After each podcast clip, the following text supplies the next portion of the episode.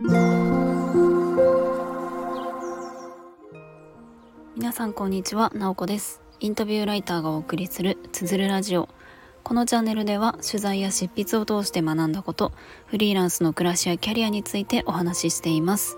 毎週土曜日朝6時半から聞く力を磨くトレーニングもやっています。気になる方は概要欄のリンクから詳細をご覧ください。今日は5月19日金曜日です。皆さんいかがお過ごしでしょうか、えー、私はですね昨日、えー、取材があってちょっと出かけていたんですけれどもなんとですねあの動物の専門学校での取材ということで、まあ、基本的にはそこの学校の先生とかあの学生さんにお話を聞いたんですけれども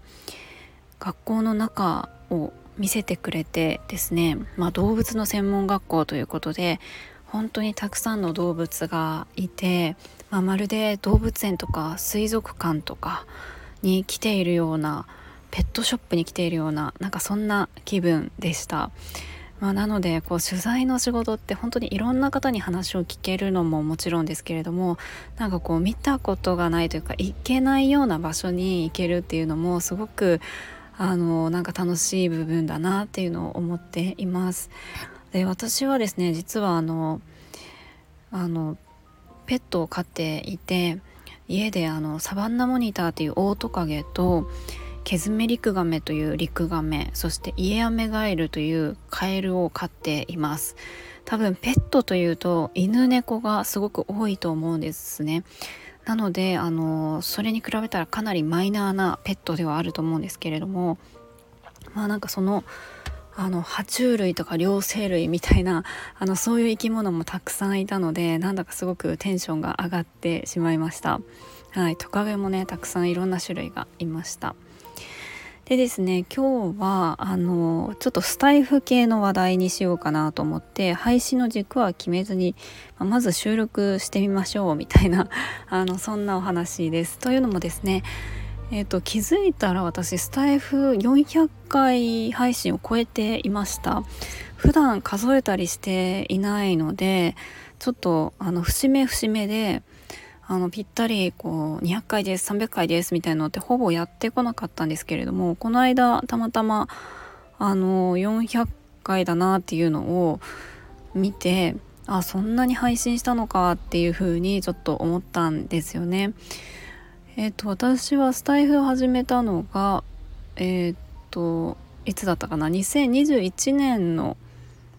冬だったと思うんですよね。なのでまあ2年ちょっとやっています。まあ、毎日配信してるわけじゃないので、まあ、今400回ちょっとっていうところではあるんですけれども最近、えーと、私の周りでもこうスタンド FM を始めようかなっていうふうにあの言ってる方とかちらほらいてそれはすごく私にとっては嬉しいことなんですよね。であとは、まあ、これだけ続けてきて何て言うんですかね、まあ、続けるコツとかまで言えるほどではないんですけれども 私がそのスタイフを配信する時に大事なんじゃないかなって思うことをお話ししたいと思います。まあ、タイトルにもある通りその配信の軸は、まあ、決めずにとりあえず配信してみるっていうのがいいんじゃないかなっていうのが今私が思っていることです。まあ、これは人によって違うかもしれないんですけれどもやっぱり何かこう SNS で発信する時は軸を決めましょうみたいなのってすごくよく言われるんじゃないかなと思うんですよね。その、まあ、インスタでもツイッターでも、ま、スタイフでもこういろんなそのいろんなこう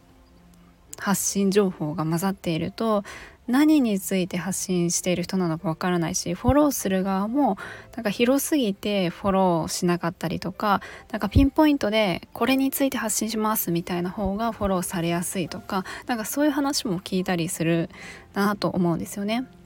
でまあスタイフでも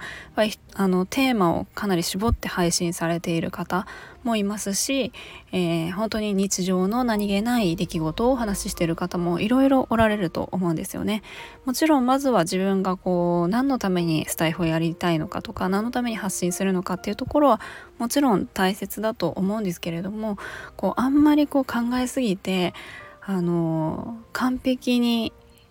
完璧なアカウントにしようとかなんかすごく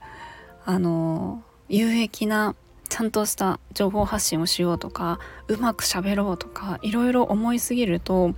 なかなか発信ってできないんですよね。で私はどちらかというとあちゃんと軸を決めようとかなんかあのせっかく配信するんだったら聞いてる人に何かプラスになるようにしようとかいろいろ考えすぎちゃってもう最初の本当に最初の配信あの収録をした時なんかはもうたった10分ぐらいの収録にもう何回も撮り直してなんかでもある時気づくんですよね。何回撮り直してもそんなにこう質が変わるわけではないみたいなのに 気づいちゃったりしてもう今はほとんどあの一発撮りというか、まあ、多少なんかあの自分が思ってたように整理できなかったりとかしてももういいかなというふうに思ってあの発信しちゃっているんですけれども、であとはですねやっぱり続けていくと自分があこういう発信していきたいなとか、えー、自分はこれじゃないなっていうのがやっていく中で分かっていくんですよね。やっぱりやらないとわからない部分ってあるのでやらずにもちろんいろいろこうあの軸を決めたりとか考えるっていう部分も全然あのあっていいと思うんですよね。でもそれでえーと、止まってしまうくらいだったらとりあえずこう発信しちゃうみたいなのがあのいいんじゃないかなっていうふうに思っています。はい、ということでもし発信したての人であったりとかこれから発信したいなって思っている方がいたらちょっとでも参考になるといいなと思っています。今日も最後まで聞いていただきありがとうございます。もいもい。